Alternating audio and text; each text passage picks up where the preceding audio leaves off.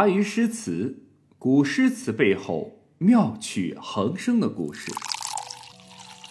公元七百六十五年，一向欣赏杜甫大叔的严武突患疾病，并且啊，干脆利落的就死在了成都，年仅啊四十岁。这一噩耗传来呀，杜甫大叔的眉间又添上了重重的几根褶皱。如果再年轻几岁，也许我们的杜甫大叔还能够对天长啸：“我的命为什么这么苦啊？”但是，现在的杜甫大叔在平调完演武之后，只是默默的选择了离开。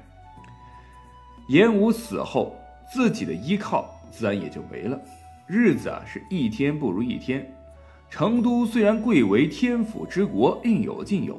但终究不是自己的家，在接下来的两年的时间内，杜甫大叔身边的状况一点儿也不出乎意料。工作上没有了严武的照应，自己虽然是什么节度使，不过被穿小鞋、被架空是再正常不过的事儿。上班工作是有一天没一天，发工资呢也是长期被克扣，啊，自己无力反击，也只能是饱一顿饿一顿，始终没有一个着落。在纠结了无数个夜晚之后，忧郁的杜甫大叔下了一个决心：回家吧。回想自己的这一生，除了前半截是杜甫大叔自己愿意纵情山水外，之后的种种都是背井离乡的颠沛流离。累了，实在是太累了。严武病逝三年后，公元七百六十八年。杜甫大叔关闭了杜甫草堂，默默地带着家人们是离开了成都。乘舟呢，顺江而下至夔州。这里奇丽景色以及历史名城白帝城，让杜甫大叔为之神往。即便自己年老行动不便，他也依然坚持独自登上夔州之巅，一览着祖国壮丽的大江大河。风急天高猿啸哀，渚清沙白鸟飞回。无边落木萧萧下，不尽长江滚滚来。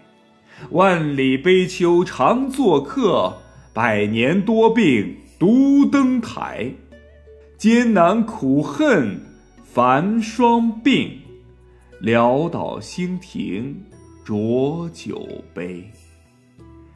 这首七言律诗的名字叫做《登高》，号称是七律之冠。此诗啊，记载于杜公部集。全诗通过登高所见秋江景色，倾诉了杜甫大叔常年在外漂泊、老病孤愁的复杂情感，慷慨激越且动人心弦。此诗啊，前四句写登高见闻，首联对起。杜甫大叔围绕夔州的特定环境，用“风急”二字带动全联，一开头就写成了千古流传的佳句。夔州向以园多而著称，峡口更以风大而闻名。秋日天高气爽，这里却是烈烈杜甫。杜甫大叔登上高处，峡中不断传来高原长啸之声，大有空谷传响。哀转九绝的意味。杜甫大叔呢，移动视线由高处转向江水株洲，在水清沙白的背景上点缀着迎风飞翔、不往回旋的鸟群，真是一幅精美的画图。其中啊，这天风沙主、元宵鸟飞啊，天造地设，自然成对。不仅上下两句对，而且还有句中字对。如上句的天对风，高对急；下句的沙对主，白对青，读来是富有节奏感。经过杜甫大叔的艺术提炼，十四个字字字精当，无一虚设，用字遣词尽显复杂，达到了奇妙难明的境界。更值得注意的是，对起的首句末字常用的是仄声，啊，此诗呢却用平声入韵。这接下来的颔联当中，集中了表现夔州秋天的典型特征。杜甫大叔仰望啊，这个茫无边际、萧萧而下的木叶，俯视奔流不及、滚滚而来的长江，在写景的同时，便深沉地抒发了自己的情怀。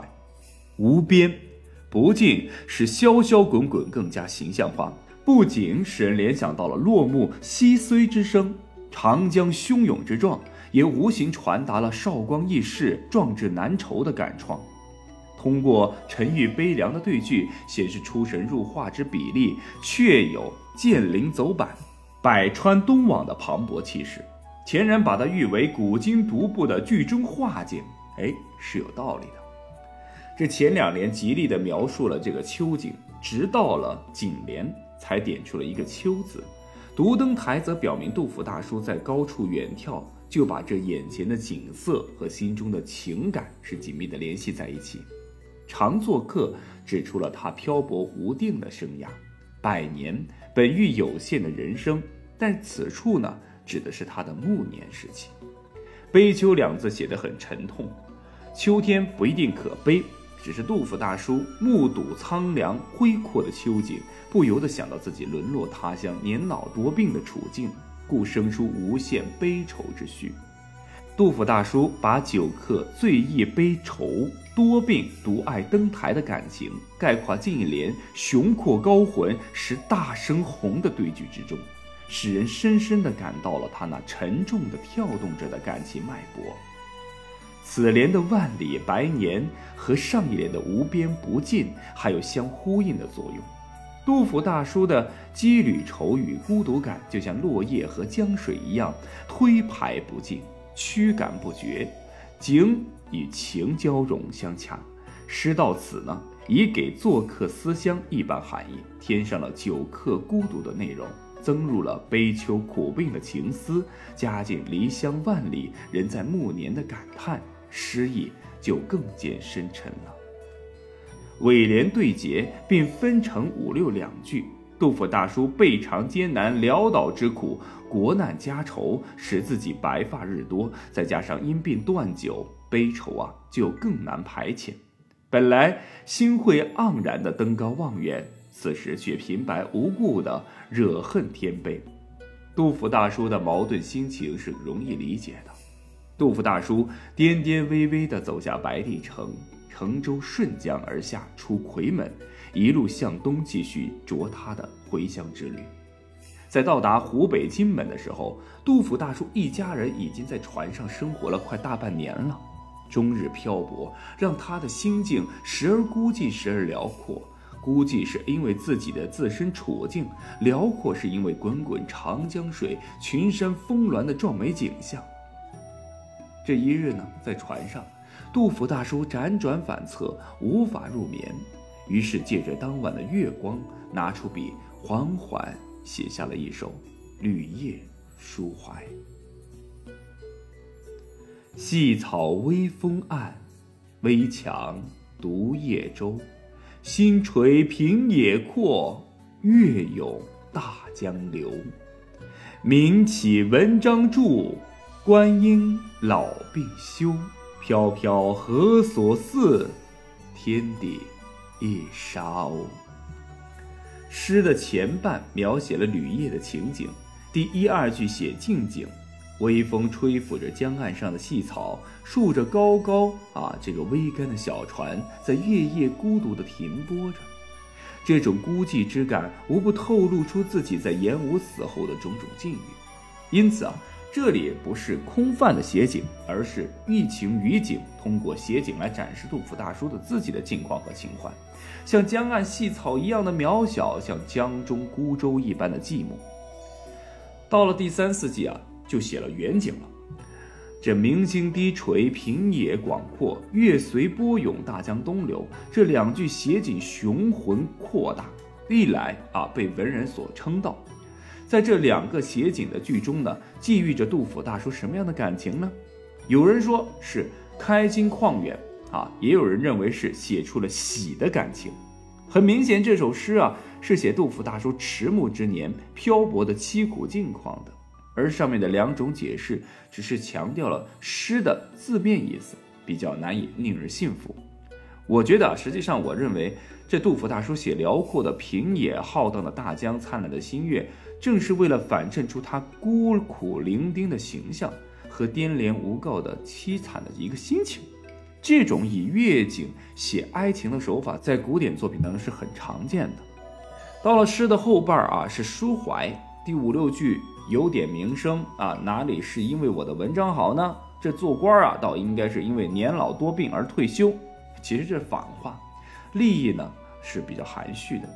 杜甫大叔素来是有远大的政治抱负理想的。但长期被打压、被压抑而不能施展，因此名声啊，竟因文章而著名啊，这实在不是他本来的意愿啊。其实他本来不想当什么诗人的，他想做大官儿啊，想要在这个官位上施展抱负啊。但杜甫大叔呢，此时确实已经是既老且病，且他的休官呢，主要不是因为他的老和病，而是因为受到排挤，被穿小鞋嘛。